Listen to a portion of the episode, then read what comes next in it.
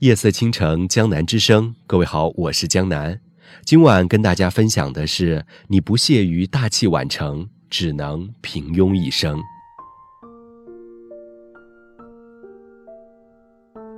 村上春树三十岁才写了第一篇小说，之后深觉找到了终身的兴趣，放弃餐馆，潜心写作。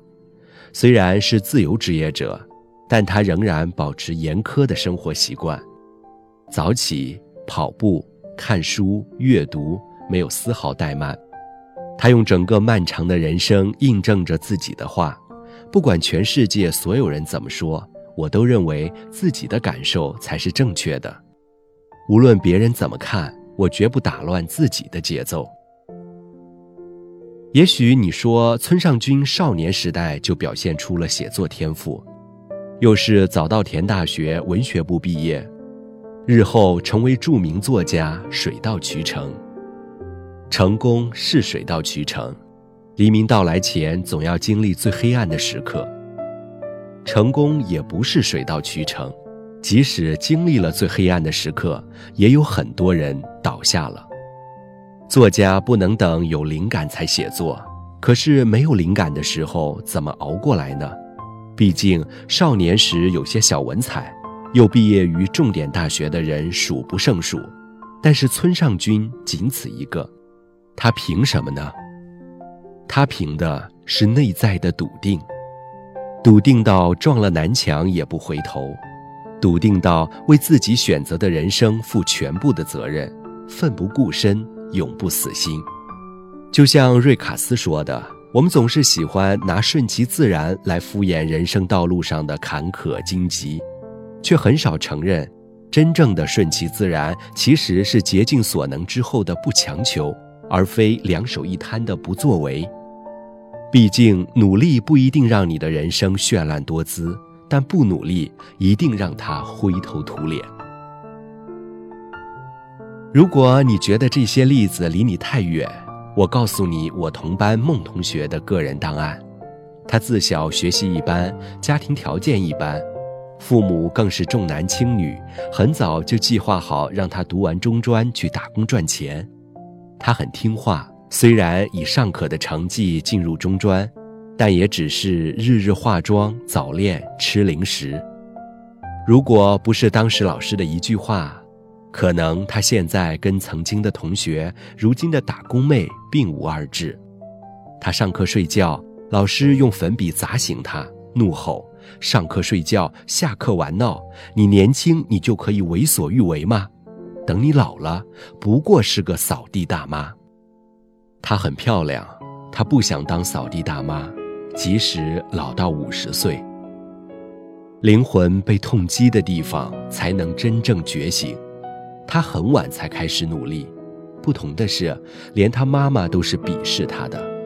她妈妈说：“你不想赚钱也可以。”家里的钱是给你弟弟盖房子用的，没有钱让你去耍。人一旦有了梦想，就有了武器。一个人在浓浓的鄙视和狠狠的逼迫下，披荆斩棘，考大专，考本科，考硕士，考了八年，考上了九八五大学，堵住了所有人的嘴。八年过去，他的中专同学在餐厅端盘子。他的老师在破旧的教室里念教案，他的爸妈在指望弟弟出人头地，而他在一所重点大学的热门专业读硕士，已然手握一场不一样的人生。这些人都在尚可的时机找到了自己的人生转折点，可是更多的人是和我一样，从出生开始就按部就班。在一条可执行程序上踽踽独行，未来是清晰的，更是茫然的。别说什么大器晚成，我们连自己是什么气都不清楚。并不是每个人都有清晰的人生目标，即使有，也不会一帆风顺。人生的不同，并不是什么时候找到方向，而是什么时候开始拼尽全力。中间的过程，村上君在《奇鸟形状录》中已然诠释：我或许败北，或许迷失自己，或许哪里也抵达不了，或许我已失去一切，任凭怎么挣扎，也只能徒呼奈何。或许我只是突然聚一把废墟灰烬，唯我一人蒙在鼓里。或许这里没有任何人把赌注下在我身上，无所谓。有一点是明确的，至少我有值得等待又值得寻求的东西。十年前，我曾写下对十年后的自己想说的话：“亲爱的自己，看到这封信，你已经三十四岁了。先回答我三个问题：第一，你现在有多少斤？第二，你喜欢现在的自己吗？第三，你现在真的拼尽全力了吗？无论你在哪条路上走，水深火热或者坦然笃定。”都要保持好的身材，发自内心的爱自己的样子，并尽力做到最好。也许你要早上七点起床，晚上一点睡觉，日复一日，踽踽独行。但只要笃定而动情地活着，即使生不逢时，你人生最坏的结果，也只是大器晚成。